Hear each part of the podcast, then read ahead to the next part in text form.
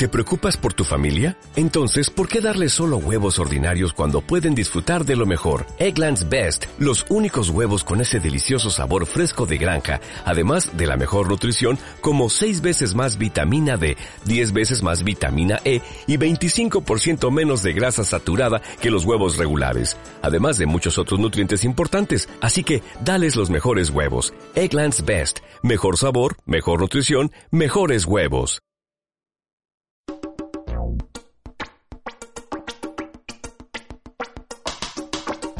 La monogamia humana socialmente impuesta es un rompecabezas evolutivo. Los científicos creen que se instauró a partir de la aparición de la agricultura y de la creación de sociedades humanas grandes.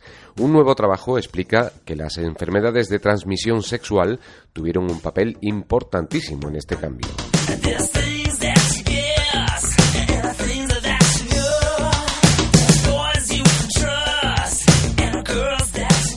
La investigación parte del profesor Chris Baugh de la Universidad de Waterloo en Canadá, que utiliza recreaciones virtuales para demostrar teorías como esta sobre la monogamia.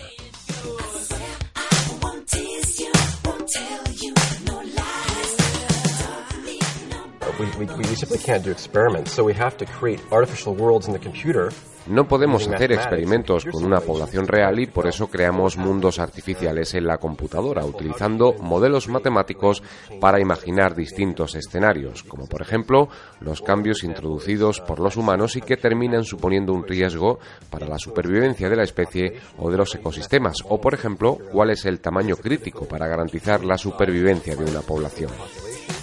We might want to figure out how high the vaccine coverage needs to be.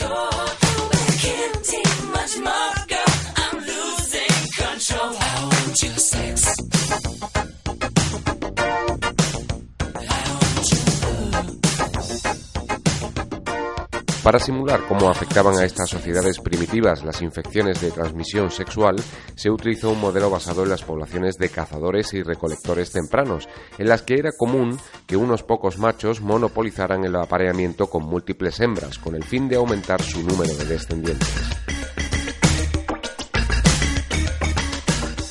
En estas pequeñas sociedades los brotes de infecciones de transmisión sexual son de corta duración y tienden a no tener tan significativo efecto en la población. Así que los grupos más grandes las infecciones de transmisión sexual se convertían en endémicas y lo que acababa teniendo un impacto sobre la fertilidad. Ello sería lo que habría llevado a la evolución a conducirnos a la monogamia.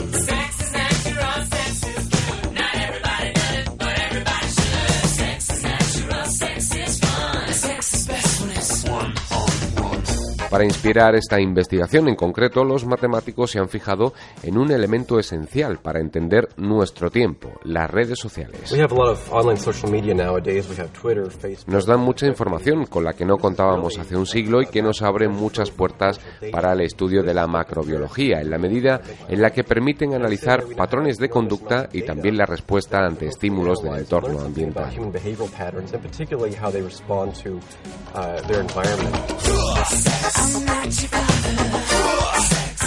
Pero claro, si en nuestro tiempo ponemos las redes sociales y las relaciones amorosas en la misma ecuación, tal vez el resultado no sea siempre la monogamia. Pero eso ya no es ciencia, más bien cotilleo.